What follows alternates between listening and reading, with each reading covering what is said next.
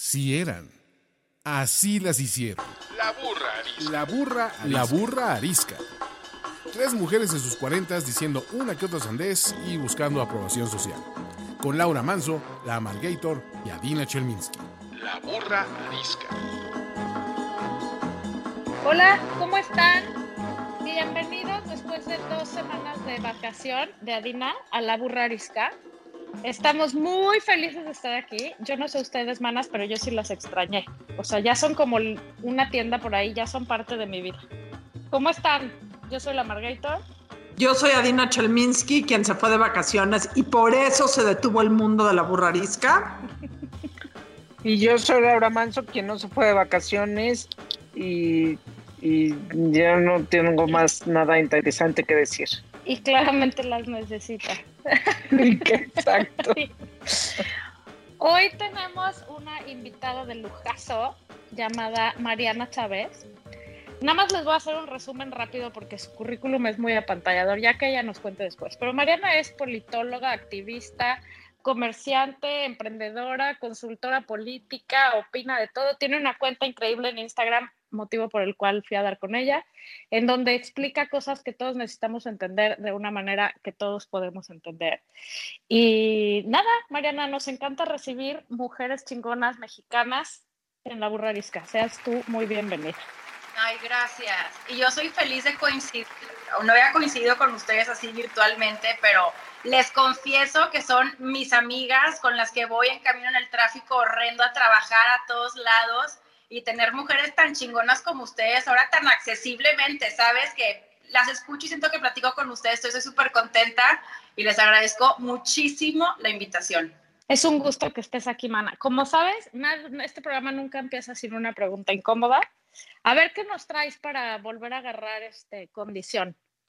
Ahí va. Suéltala.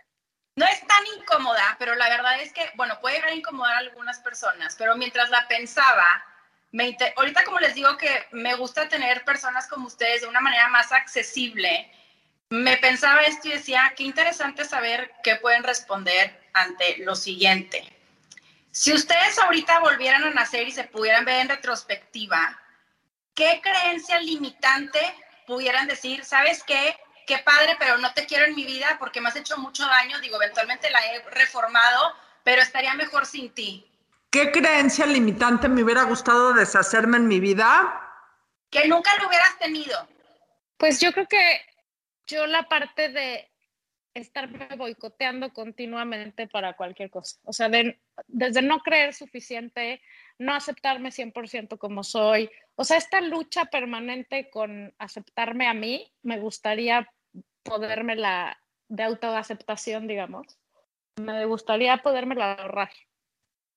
Yo me ahorraría el pensar que a la gente le importó tanto. O sea, lo voy a poner. Ahí? Sí, lo voy a poner en un buen contexto. O sea, ¿qué chingados le importa a la gente lo que yo hago?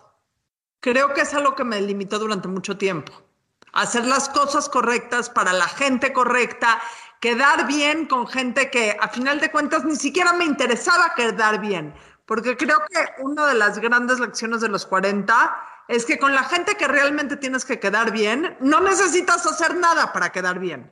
Y con la gente que haces cosas para quedar bien, hagas lo que hagas, nunca vas a quedar bien. Entonces creo que, creo que, creo que va por ahí. Yo eh, tenía la creencia, la convicción, la certeza de que si hablaba en público la iba a cagar, este, y que iba a decir pura estupidez.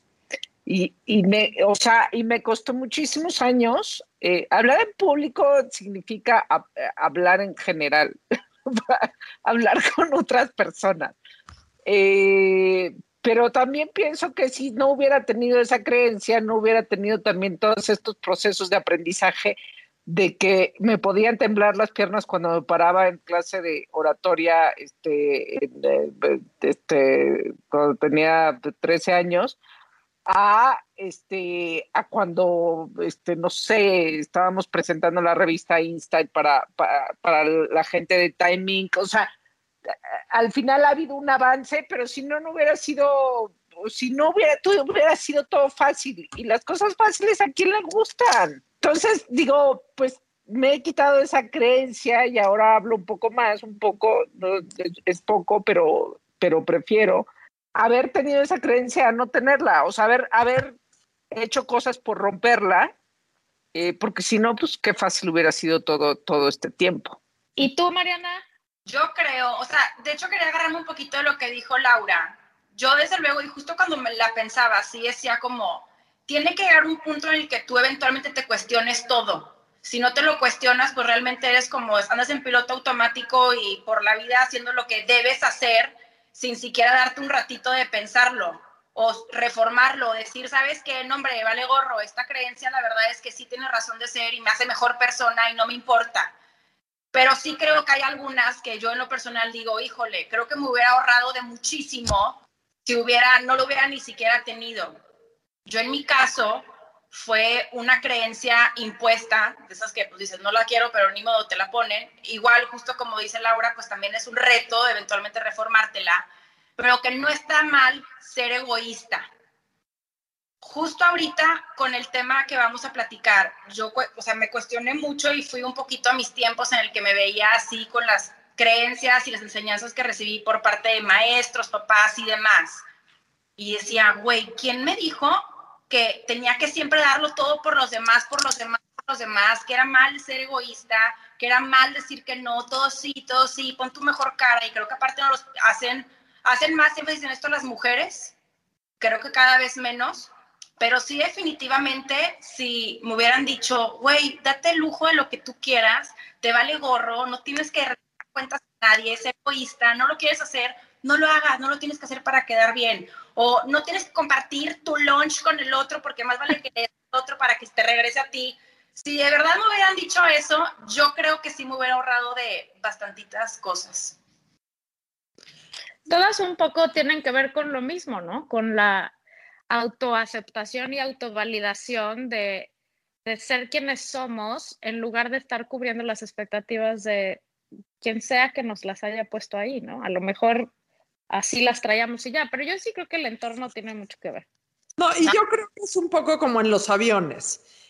En caso de turbulencias, acomódate tú primero tu mascarilla antes de acomodársela a nadie más. Sí, pero eso es una cosa que aprendes ya, ya grandecito, güey. Nos tardamos varios años en, en llegar a esa conclusión y poder decir, chinga su madre el que no le parezca, ¿no? Sí. No, varios años y varios fregadazos a la pared que dices, güey, ya, o sea, ya estuvo. ¿Hasta cuándo? Así Todo es. pues. Oigan, pues invitamos a Mariana porque hay un tema que, o sea, ¿quién no habla de este tema en el mundo de, de este país de las mamás y cualquier persona que tenga que ver con niños? Ahora sí que como si fuéramos los ángeles azules, nos, los han, nos lo han pedido mucho. No vamos a cantar, no se asusten. Pero vamos a hablar de qué chingados va a pasar, cómo lo vamos a hacer y cuándo va a pasar eso, de que los niños regresen a la escuela. ¿Van a regresar? ¿No van a regresar? ¿Va a ser híbrido? ¿Va a ser 100%?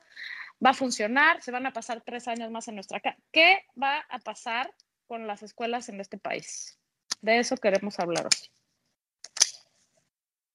Todo a raíz de que Mariana, o sea, en su cuenta escribió algo del tema de la complejidad que implica un regreso a clases en una pandemia, porque el que esté hablando de la pandemia en pasado, pues le tengo una noticia, ¿no? Estamos en el mero remolino y estaremos un buen rato más. Pero por otro lado, pues es insostenible que los niños se queden un año más sin ir a clases. O sea, el daño ya se mide en muchas casas en, en cuanto a estrés mental, a estrés físico, a estrés familiar. Y entonces, pues como esto no está por acabarse ni tantito cerca, tenemos que empezar a buscar maneras de que suceda, ¿no? Y tú, Mariana, hablaste de varias cosas en cuanto a Monterrey, porque pues de ahí eres, claramente. Pero cuando te pregunté, te dije, venos a platicar de a nivel nacional, pues cómo ves esta onda y qué opinas tú que va a ser el camino a seguir. Va. O sea que échale, reina. Mira, es un súper tema y la verdad es que justo como dice la Margator, yo empecé hablando de esto cuando ahora sí que estalló, el vaso se llenó de agua y muchos padres de familia dijeron basta, porque era muy incongruente ver cómo, y no nada más en Nuevo León, a nivel nacional, veías muchos giros ya abiertos y funcionando perfectamente y algunos, aunque tengan regulaciones que sabemos perfectamente que no se cumplen en lo más mínimo, y entonces pensar y decir, pero ¿qué fregados están pensando y cuándo piensan abrir las escuelas? O sea, ¿por qué tienen tan castigados? Ahora, desde ese momento que fue a principios de julio, han cambiado muchas cosas, porque me atrevo a decir que en junio y julio llegamos algunos a pensar que se veía la luz al final del túnel y no veíamos esta variante Delta que hoy por hoy está haciendo estragos impresionantes, que no se está platicando mucho de esto, pero que también se ve hasta cómo se ha revertido la opinión, vamos a decirlo, no solamente pública, sino también en este caso de los padres de familia ante el regreso a clases. Porque justo en junio y julio veías muchísimas personas con este ímpetu de ábranlas, ábranlas, pero ahorita inclusive las mismas ONGs y colectivos que traen este reclamo ya se están cuestionando, híjole, y los padres de familia querrán que regresen ahorita en cuestión de tres semanas a clases, de la misma forma que lo querían hacer en junio y julio. Y ahí es donde empieza ya la parte que vale la pena que ahorita hundemos entre todas para cuestionarnos qué es lo mejor hacer. Ahora, yo siempre he dicho que el tema educativo particularmente se debe de abordar, o sea, hay dos maneras de verlo y hay dos mundos en México. Hay un mundo del privilegio, que es la educación privada, del que estamos platicando, que son colegios que reciben mensualidades por parte de los padres de familia porque no les han dejado de cobrar. Les podrán haber dado un descuento, una condonación, una consideración, pero ellos siguen cobrando. Y entonces que tienes un reclamo por parte de los padres de familia que dicen, oye, espérame tantito, te estoy pagando mes tras mes, pero yo aquí ando con los niños en la casa, tienes tú las instalaciones, porque te estoy pagando mes tras mes por ellas, pero no los puedo mandar. Pero por el otro lado está el lado educativo de la mayoría de los mexicanos, que olvídate que estén considerando el, ay, déjame meto a mi niño a clases en un salón ventilado. Me río tres horas porque no hay salón ventilado cuando congregas a personas en un establecimiento tan chiquito y tienes a 40 niños ahí. Y no tienen ni agua, ¿no? No, no, no hay nada. O sea, no tienen ni siquiera el material, en este caso, de prevención, como el uso de cubrebocas, gel antibacterial, para dárselos a los niños y estamos pidiéndoles, o sea, estamos pidiéndoles muchas cosas que ni siquiera están.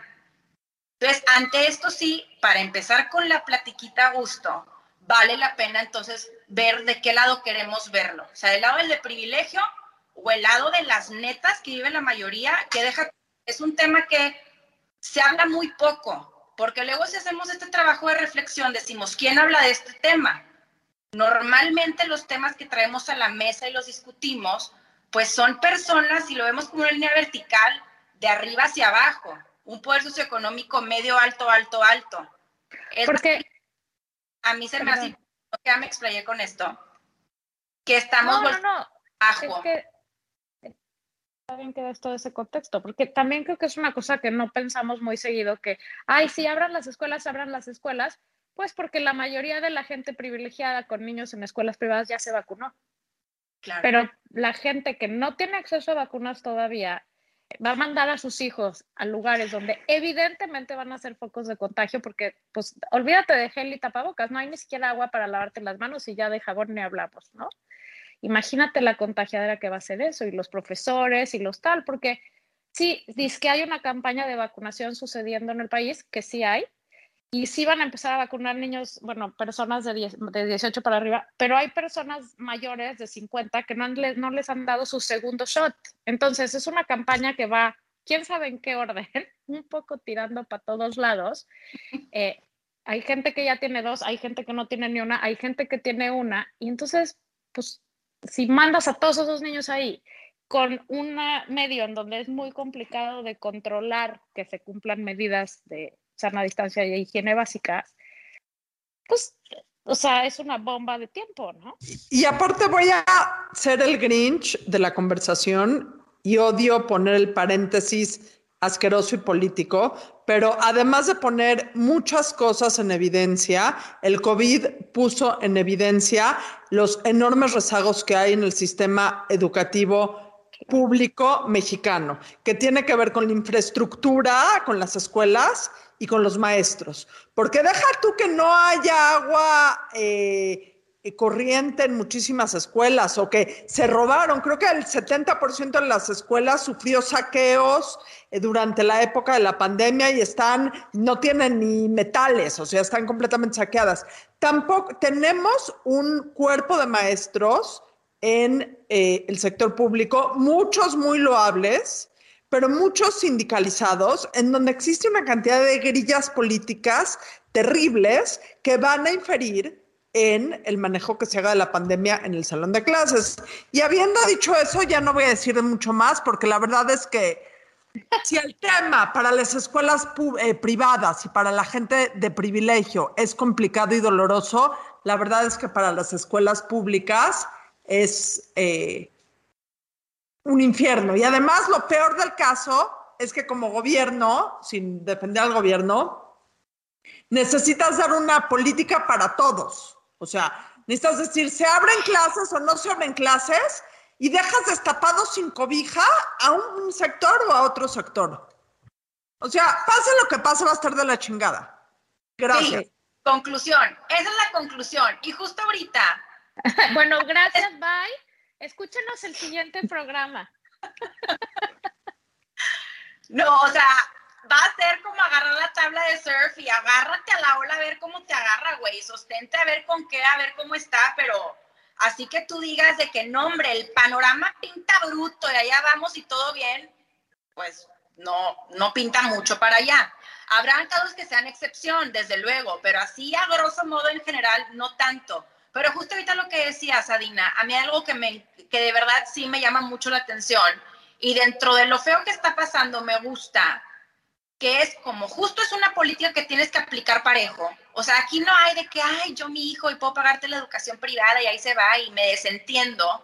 Porque luego también ves al otro lado y dices, oye, como mamá, si te quieres desarrollar de manera profesional, pero traes al niño, lo último que vas a estar pensando es ver, oye, déjame a la escuela aquí en el área rural de mi estado. Pues no, ¿verdad? Y dices, no, hombre, güey, yo traigo suficientes broncas con lo mío, no veo lo otro. Pero ahorita esta situación nos inevitablemente tener que voltear al otro y decir, en la madre. O sea, muchísimas cosas que ni siquiera habíamos considerado, que ni siquiera habíamos platicado, pero porque ya nos afecta a todos parejo y porque en este tema no puedes considerar unos sí y otros no. ¿Qué, qué es justo? Eh, o sea, a ver, todos sabemos que durante el año pasado varias escuelas cuyos nombres no vamos a mencionar abrieron y eran escuelas de un altísimo nivel, las más elitistas, eh, las, más de, eh, o sea, vaya, las escuelas de la gente, y lo voy a decir en 80 comillas, súper bien, por lo menos en la Ciudad de México, abrieron, ¿no? Y abrieron porque se ampararon, abrieron porque alguien les hizo un paro, abrieron porque habrán dado una lana. O sea, yo no sé si fue legal o ilegal los chanchullos que habrán hecho, no sé, no me importa. Pero cuando se me, o sea, me tocó que se me acercaran varias a decir, oye, es que estamos teniendo periodicazos en contra porque abrimos, pero la verdad, pues nuestros hijos tienen derecho y esto es insostenible y pobres niños y verdad. Y yo les decía, te entiendo perfecto, ¿eh? O sea, claro que entiendo que pobres niños, los míos están igual, claro que entiendo que pobres mamás, yo también necesito mi vida de regreso, o sea, claro que entiendo todo esto, pero la cruzada que estás haciendo solo por tus niños desde el privilegio, porque tú puedes financiar ese amparo o esa apertura de la escuela como, ¿cómo les decían? Como centros comunitarios o no sé cómo chingados, este, o sea, eso, ese es el privilegio y eso es lo que está perfectamente mal de este país y que no podemos seguir permitiendo, que yo veo por mí por mis hijos porque lo puedo pagar y todos los demás que se chinguen. ¿no? Entonces, empezar a tomar medidas así, que cada escuela haga lo que pueda, desde donde pueda y como pueda, pues justo no, porque ya tenemos un país lo suficientemente polarizado como para además estar dividiendo los niños que van a poder ir a la escuela y los que no, porque unos tienen dinero y sus papás tienen vacunas y pueden hacer chanchullos, legales o no, y otros no tienen ni agua para lavarse las manos. Y ese es el pedo tan enorme por el que regresar a la escuela es tan complicado en este país, que efectivamente, como dices, Adina, y lo dices muy bien, esto solo viene a evidenciar el mierdero que había en este país. Porque como está todo tan podrido y tan mal, en un momento en donde las cosas se ponen así de graves, solo lo hace evidente y hace que las cosas dejen de funcionar. Entonces, ¿cómo vamos a hacer? O sea, ¿qué va a pasar? Es que la pandemia vino a evidenciar no solo, evidentemente, no solo lo de lo de educación, lo de salud, la economía, este, todo, ¿no? O sea, claro, hay un problema y todo se te desborda. Pero el punto es, o sea, más allá de eh, que si el presidente quiere que eh, las, los niños regresen, que si no sé qué, o sea, todo, o sea, yo nomás lo que veo es como no se están Además de que nosotros no sé, no nos preparamos para una variante delta o las variantes que vayan a venir o las variantes que están surgiendo. o sea, no nos estamos preparando para, para lo anterior que ya nos, que ya nos arrasó. O sea, el, el, el, el asunto es, si, vuelve a subir, si vuelven a subir los contagios, de todas maneras las escuelas sacadas están sacadas. ¿Quién, alguien, alguien se dedicó este, a, reponer lo que sacaron, lo que sacaron, se dedicaron a, revisar lo que hacía falta, se dedicaron a nada. Entonces ese es un problemón, o sea, entonces ya nada más es un problema más arriba del que teníamos antes, ahora con otras variantes. Y hacia el otro lado, el que dices, el otro problemón de las escuelas que no están saqueadas y sí reciben las colegiaturas y tal, pues también están en un problema tremendo porque hay toda esta gente que dice, si no, yo ya no voy a pagar. O sea, ya no los voy a mandar, los saco de la escuela y dejo de pagar. Y entonces toda esa comunidad que depende de esa escuela también está en pedos cañones, aunque no hayan saqueado la escuela, ¿me explico? O sea, son fuentes de trabajo, son familias que dependen de ahí. Y, o sea, es como, e, está cañón para los dos lados. O sea, las dos partes tienen un problema enorme. Y luego la parte de las familias que pues, o sea, yo conozco gente que se quedaron los dos sin chamba. ¿Qué tienes que, o sea, cómo sigues escolarizando a tu hijo? Entonces, incluso conozco gente que los sacó de su escuela en la Ciudad de México y los inscribió en línea a una escuela en Mérida, por decirte, que es una escuela privada que te cuesta la cuarta parte que te cuesta en México. O sea, todo este movimiento que está pasando a raíz de esto es un tema complejísimo que yo me da una angustia porque no veo cómo chingado se vaya a resolver y en donde todas las partes la privada, la pública y las familias, todas salimos jodidas. Mariana, tú qué, o sea, si tú tuvieras que decidir sí o no, ¿qué decidirías? Mariana, ¿tienes hijos? Espérame, ¿tienes hijos? Yo voy a jugar a la monividente y voy a decir qué creo que va a pasar, qué es lo que veo ya desde ahorita. Pero dime, ¿tienes hijos? No, no tengo. Ok. No tengo. es más objetiva? ¿Qué va a pasar? No, Ay, exacto, porque luego hablo con muchas amigas que sí tienen y es tipo, güey, ni me digas porque de verdad estoy que me aviento del balcón, o sea, ya no sé qué hacer, consigo grupo, no consigo, entonces lo veo como de tercera persona, que déjenme decirles que mujeres que no tenemos hijos puede ser el anticonceptivo ahorita más eficiente, porque ves cómo... no, gracias, o sea, después se pospone. Pero justo todo esto termina como que embonando cómo está el asunto y si está es mucho más complejo de lo que parece. Entonces, tienes ahorita tú una cabeza y un actor principal que te dice, vamos a abrir, tenemos que abrir, la educación va primero y guachuá, lo cual, qué bueno, de perdidos está tocando el tema, pero como todo es este discurso que no te dice cómo. O sea, tú me puedes venir a endulzar el oído y decir qué bonito que te estoy escuchando, pero dime cómo, cuándo, qué hora y dónde y qué va a pasar. Entonces, tomando esto en consideración, yo creo que las escuelas lo que yo creo que se debería hacer es un planteamiento de apertura híbrido y no puedes tú considerar que todo México es igual. O sea, cada, cada estado tiene sus complejidades, cada municipio también lo tiene y tienes que tú también tener esa coordinación de decir, por ejemplo, ahorita que decían que en la Ciudad de México abrieron colegios privados, en Nuevo León, ¿qué esperanzas? No han abierto absolutamente nada.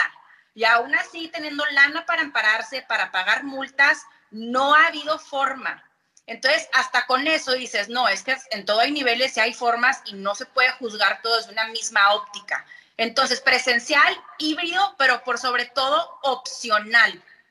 Solamente que sí tienen que empezar ya, como digo, a dar la opción. Ya no puedes tú restringirlo y decir, no, no, no, no. Tienes que eventualmente abrirlo porque justo te metes en el tema, por ejemplo, económico de, las, de los colegios privados, en donde la mitad han tenido que cerrar a nivel nacional porque no les están pagando.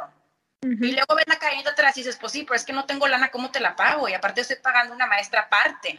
Perdón, dijiste la mitad de los colegios en todo el país privados han cerrado. Todo O sea, ¿Eso es un dato real? es un dato real. La. Asociación de Colegios Privados de Padres de Familia han, ya, ya tienen un aproximado que la mitad de los colegios privados han tenido que cerrar. Está cabrón. Y si nos vamos al, al número de docentes, o sea, de maestros, que se quedaron sin trabajo, es también otro número enorme. De hecho, tiempo, se pueden hacer cortes también en producción, ¿verdad? Sí, sí, hace Ah, sí. Los leo tal cual, porque yo los leí y de verdad me quedé impactada porque es la- el otro lado de la moneda que nos está platicando.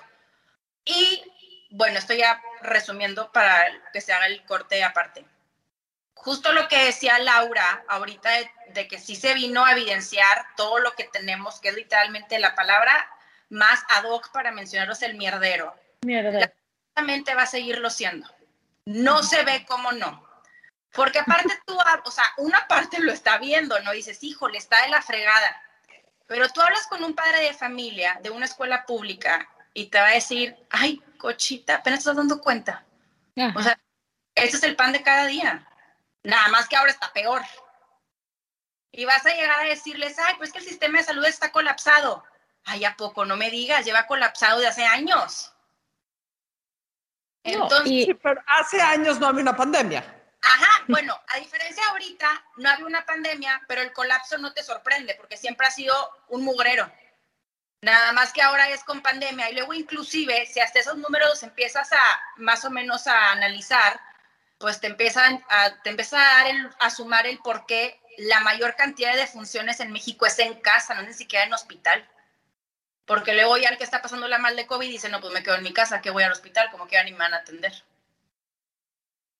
Entonces, no, me- bueno, y además un país en donde los niños con cáncer se están muriendo como moscas, digo, perdón por la analogía horrible, es para nada es despectivo, es una cosa como para remarcar la gravedad, ¿qué chingados les va a importar que las escuelas estén saqueadas? Si eso les vale madres, güey, que los niños se queden sin medicinas, este, pues lo de los escritorios y el agua potable en una escuela rural les vale tres cornetas, ¿no? O sea, sí, lo que es impresionante es darnos cuenta a los que estamos del lado del privilegio en donde podemos pagar una escuela privada en donde nuestros hijos tienen agua, ya olvídate de todo lo demás, ¿no?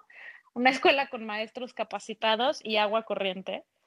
eh, e- es, es abrir los ojos a la abrumadora mierda en la que este país está metida y cada día como agua movediza se va más totalmente. ¿no? No, y aparte deja tú los estragos de esto. Feliz regreso a la burra arisca, oigan, qué tema tan jovial escogimos. O sea, nos hubiéramos quedado de vacaciones porque yo ya me quiero ir a llorar. Digo, Exacto.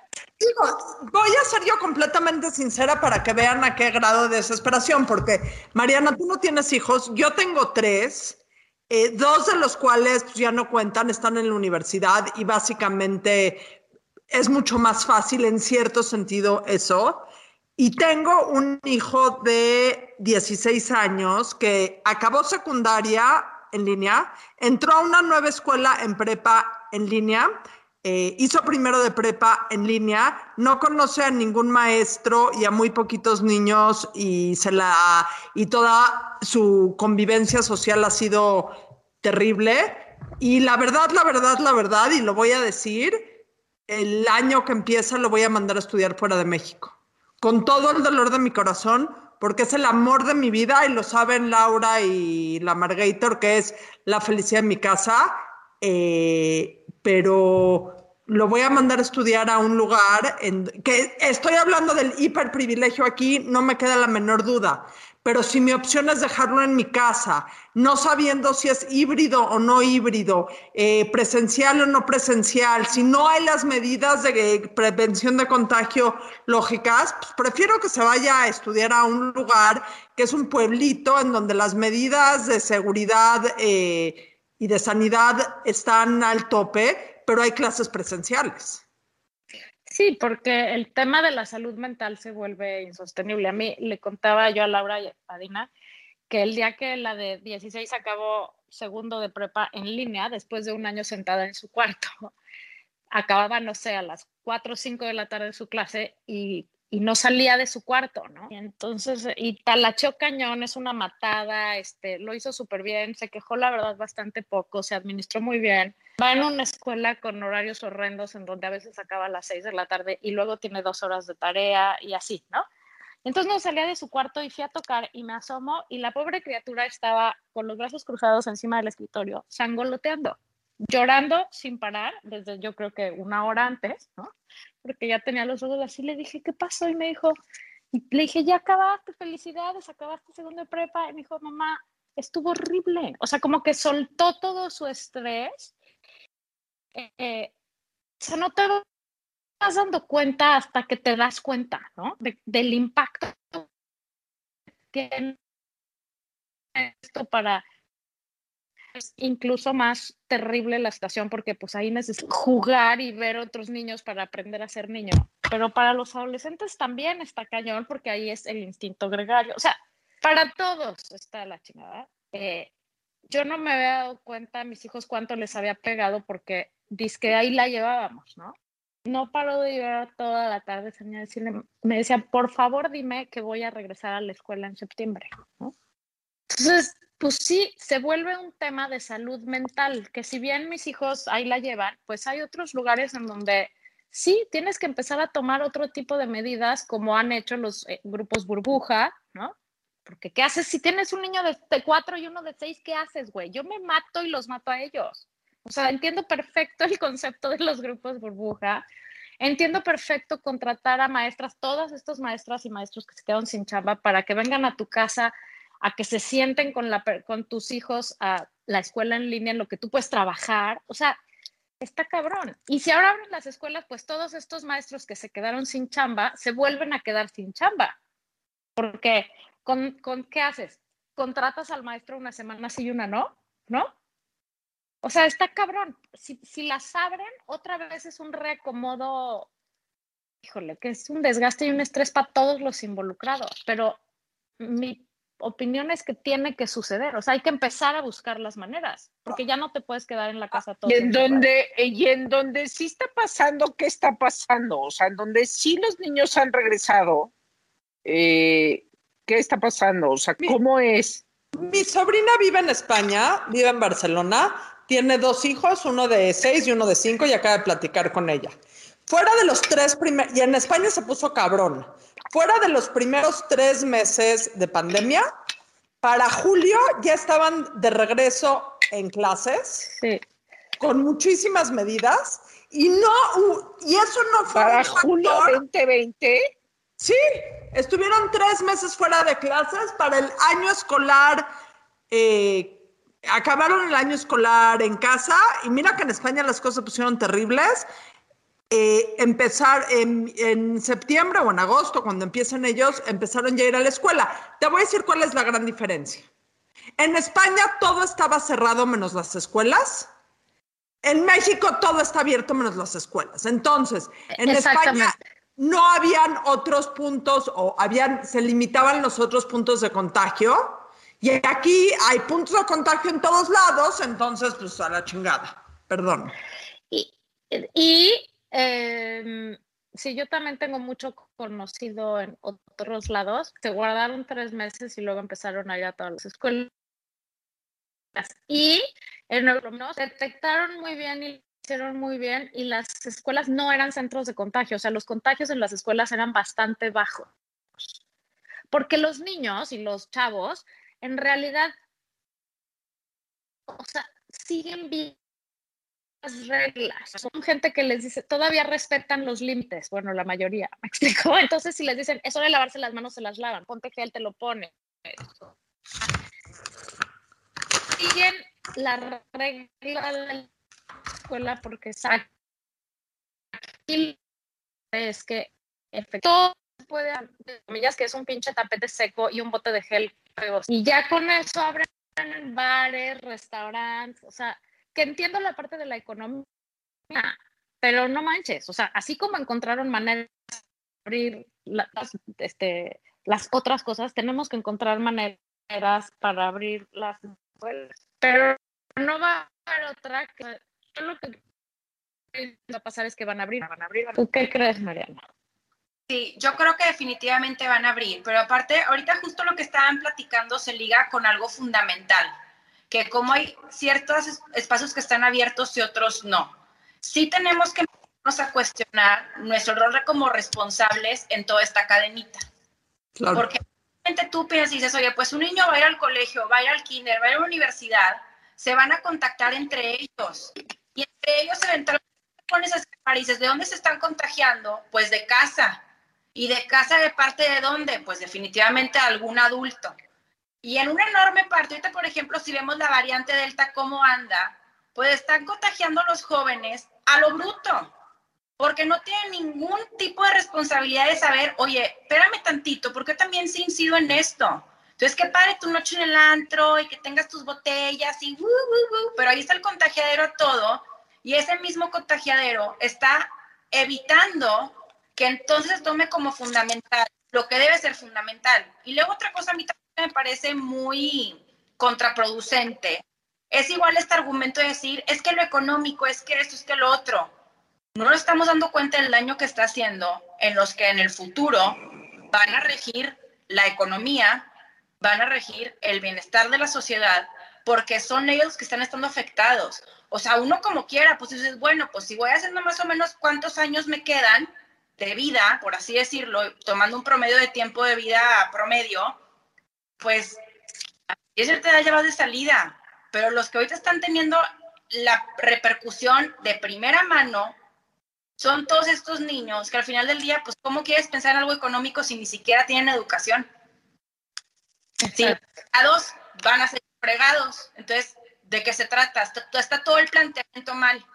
Y en, países, y ahí te empiezas a dar cuenta que dices, híjole, es que todo, cuando todo está mal planeado y cuando sigues tú inmerso en un país que la vida pública sigue siendo una vida meramente politiquera, en la que te doy la vacuna, pero con fines ah, no te la doy, te la quiero dar porque, oye, córrele, tengo un tema que se llama una recesión económica, que me urge que todos estén vacunados para empezar a abrir.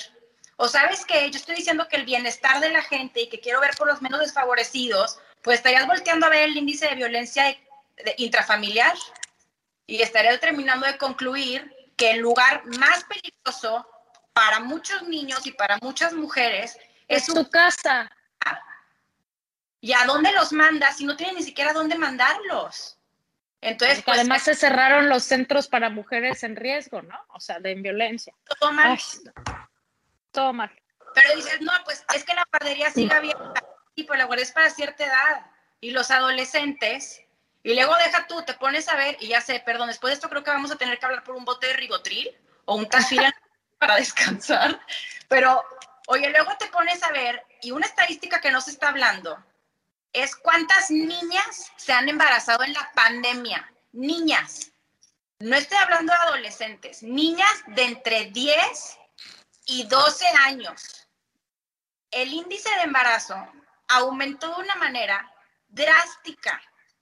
Porque estas mismas niñas, luego al final del día una escuela es una comunidad, ellas veían su refugio, su refugio en la escuela. Claro. Entonces, voy a la escuela y las maestras y los maestros, aquellos que sí hacen bien su trabajo, luego fungen como el todólogo, el que ve la que está teniendo el problemita de drogas, la que tiene relaciones sexuales, porque vamos a empezarlo a decir, todas tienen, ¿verdad? Pero no vas y les das una capacitación y le dices, oye, ¿sabes qué? Un método anticonceptivo. El niño que ves que llega con la cabizbajo, llega con el moretón, que como maestro dices, oye, espérate, está teniendo un problema en casa, déjame ver qué hago. Ahorita ese tipo de, de vigilancia, por así decirlo, que tenían los maestros en las escuelas, no hay, no existe. Y ahí te preguntas, no, pues mucho bienestar, mucho mejorar el futuro. ¿Y cómo si no estás concentrado ni en el futuro, que el futuro son ellos, no uno? Sí, es tremendo. Y, y mencionaste una cosa que creo que vale la pena eh, remarcar que para que, o sea, lo que todas las mamás queremos es que los niños regresen a la escuela. Y en mi caso no es por yo deshacerme de ellos, porque la verdad lo hicieron y lo hacen muy bien solos. Es por ellos, ¿no? Por la falta que les hace ver a sus amigos, por su aislamiento, porque los ve apachurrados, o sea, sin ningún tema crítico, pues claro que veo que les ha pegado a mis hijos, ¿no? O sea, entonces pienso que lo mejor es que regresen, pero el compromiso que nosotras, mamás, escuchen bien, tenemos que tener hacia eso, porque en la escuela mis hijos fueron tres semanas a la escuela con pinches propósitos electorales, obviamente. Te doy la vacuna y te abro las escuelas tres semanas para que sientas como que sí está mejorando esto justo antes de las elecciones, qué casualidad, ¿no? Bueno, otro día hablamos de esa chingadera. Pero lo que quiero decir es que en la de mis hijos les duró una semana el chiste. Porque, ¿qué crees? Una familia se fue de viaje, güey, y mandó a sus hijos y les dio COVID, ¿no? Y entonces tuvieron que cerrar toda la pinche escuela a la semana de abril. Y entonces ahí digo, güey, la responsabilidad de nosotros ¿queremos que se abran las escuelas, mamis? Está bien, yo también. Pero eso quiere decir no te pones a la pachanga todos los fines de semana, no te metes al antro y luego regresas a tu casa y pegosteas a tus hijos del bicho para que tus hijos lo lleven a la escuela y se lo peguen a los míos y cierren la escuela y no se acabe nunca. Y las escuelas han pedido, ¿no? Tienes que avisar si saliste y si saliste tienes que estar en cuarentena y regresas 15 días después a tus hijos a la escuela. O sea, ¿qué tanto nosotros también nos vamos a comprometer cuando se abran las escuelas a hacer lo que hay que hacer, las pruebas que se nos pidan que tengamos que hacer? Así salimos, guardarnos. a o sea, todas estas cosas que nosotros, como siempre desde el privilegio, solo te importa tu lado, güey. Que los demás chinguen a su madre. Tú quieres mandar a tu hijo, pero no vas a sacrificar ni tu viaje, ni te vas a encerrar después, ni piensas hacer pruebas porque qué caro, ni... Vaya, cuando era la influenza, ¿se acuerdan, Adaiva? Tus hijos eran chiquitos. Te los regresaban a la escuela con un moco, ¿no? Ese era, el, ese era en ese momento el, la amenaza. Si tus hijos tienen mocos, no pueden venir a la escuela. Había gente que los mandaba con calentura a la escuela. ¿Me explico? O sea, también somos una porquería nosotros como papás, que no nos estamos responsabilizando de cortar el ciclo. Y eso está perfectamente mal, porque eso va a hacer que el ciclo se vuelva eterno. Y me caga y ya me enojé. Ya me voy con Nadine. Adiós. Perdón, yo, yo quiero, yo quiero retomar un poco el, ya digo para cerrar, para cerrar, más por favor. Para cerrar ya más contentas, 12%, 12% se calcula que aumentaron los embarazos de, de adolescentes en México durante 20, 2020 y 2021 están aumentando.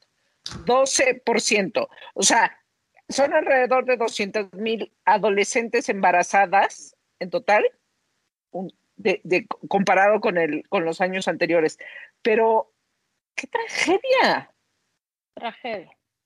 Y la violencia y, y, muchos niños que también les daban su desayuno. ¿Ves que hay un programa para que desayunaran en la escuela? Entonces ahora sin desayuno. Tampoco había, entonces ahora sin desayuno. No, es un problema tremendo por los, por los dos lados. O sea, yo no veo ni para dónde va a salir esto. Más que como siempre ha salido este país. ¿Cómo es posible, cómo es posible que quién se digna decir que estamos saliendo airosos de la pandemia? Perdón, ahora sí ya, este, no, ya se va Laura también. Mariana, ahí te encargamos el cigarro.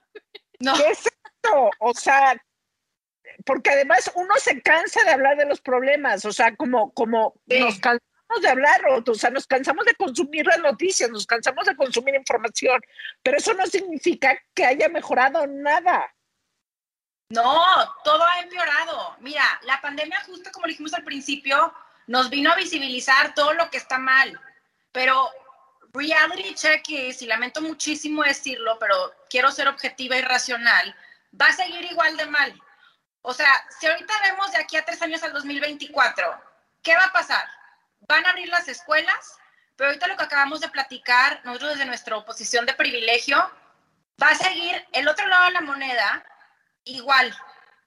A duras penas va a cambiar y no va a cambiar porque ni siquiera se ve la intención de aquellos que sí lo pueden cambiar no es que los que sí lo pueden cambiar, lo único que les importa es abrir la escuela de sus hijos, güey. Eso es, el, eso es lo que está cabrón. Porque los que sí pueden hacer algo desde su privilegio, porque tienen influencias, porque tienen dinero, porque tienen posibilidades, porque tienen preparación, les vale madres el resto del país y solo ven por ellos. Y ese es el problema de este país. Que la gente que podría hacer la diferencia, lo único que quiere es que es pensar en ellos. Y los demás que chingan a su madre porque qué nacos y qué horror y no es mi problema. Y ese es el pedo de México.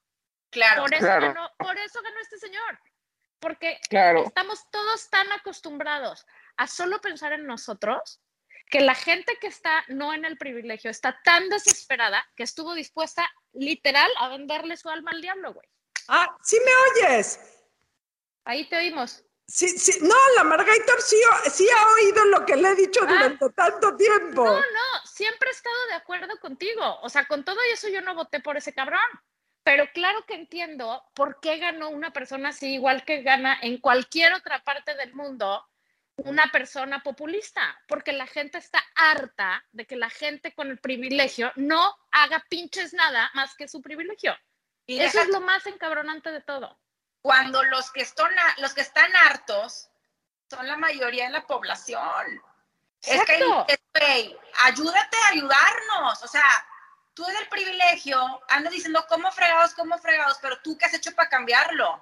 Y no nos Exacto. hemos dar cuenta que es la mayoría. Y ahorita, yo ante todo esto podría concluir ante esta plática que más bien ha sido un como un cubetazo de agua fría ante las eminentes realidades que vivimos. Nos queda una tarea bien pendiente que es hasta cuándo vamos a ser ajenos. Porque van a abrir las escuelas, ahí van a estar los niños en el caso que tú puedas este, tener la bendición y el privilegio de tener una escuela privada y la puedas pagar, qué padre. Pero hasta cuándo vas a ser ajeno? Porque luego te veo a muchos ahí criticando, y es que este hombre loco, maníaco, estúpidos que votaron por él, pero ¿qué has hecho tú para cambiarlo? Y mientras Nada. Ajenos, Miami. Se van a no, Miami. no, yo me voy, ah, ya vio París. Quejarse, quejarse de AMLO. Exacto. Y, no- y lo que decíamos hace rato, y no comprometerte con tu parte de la responsabilidad, que a lo mejor no es cambiar al país, pero a lo mejor es, güey, nos fuimos de viaje, nos guardamos 15 días antes de que los niños vayan a la escuela. En vez de decirle a tus hijos, no digas que nos fuimos de viaje el fin de semana, vete a la escuela, ¿no? Con la variante Delta, mi amor, adiós, buen día, que te vaya muy bien, contamina a todos. O sea, cambiar el país y hacer cosas no necesariamente quiere decir este, candidatearte para presidente, quiere decir tomar tu responsabilidad de ciudadano y hacerlo mejor para tu pequeño entorno. Entonces, si quieren que sus hijos regresen a la escuela, asuman su parte de su responsabilidad, mamás, porque si no, solo estamos siendo parte del problema. Ahora, si además quieren hacer más cosas, vayan y sigan a Mariana, que tiene muchas buenas ideas. Ay, gracias. Bueno, eh, la burra arisca, hashtag, síganos para sonreír y atacarse la risa. Para relajarse en el verano. Es más divertido. Tristemente, es el podcast más real porque hablamos del COVID y hablamos de las escuelas, pero hablamos de todo el país y de todo lo que nos aqueja en ese mismo tema. Y perdón por lo que voy a hacer porque es saltar de lo más real y trágico a lo más banal, pero no lo quiero dejar por lo menos para acabar con una sonrisa. Mariana Chávez, ¿quién tiene ondita?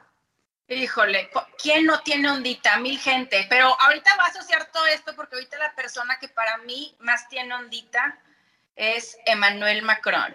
Y las que llevan a sus hijos a París y demás dirán, qué mal que no lo hice bien, Macron.